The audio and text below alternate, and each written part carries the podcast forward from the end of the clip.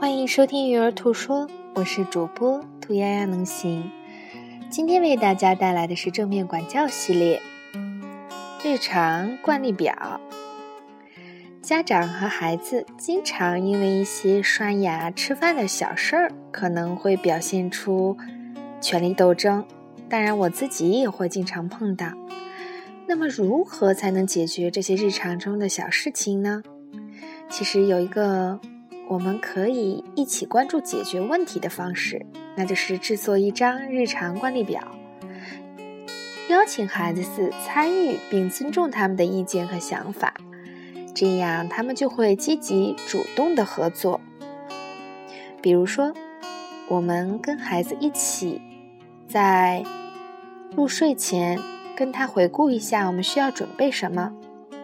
用启发式的问题，把我们入睡之前的每一步都写在表格上，然后和他一起画，或者是书写在一张纸上，贴在上面。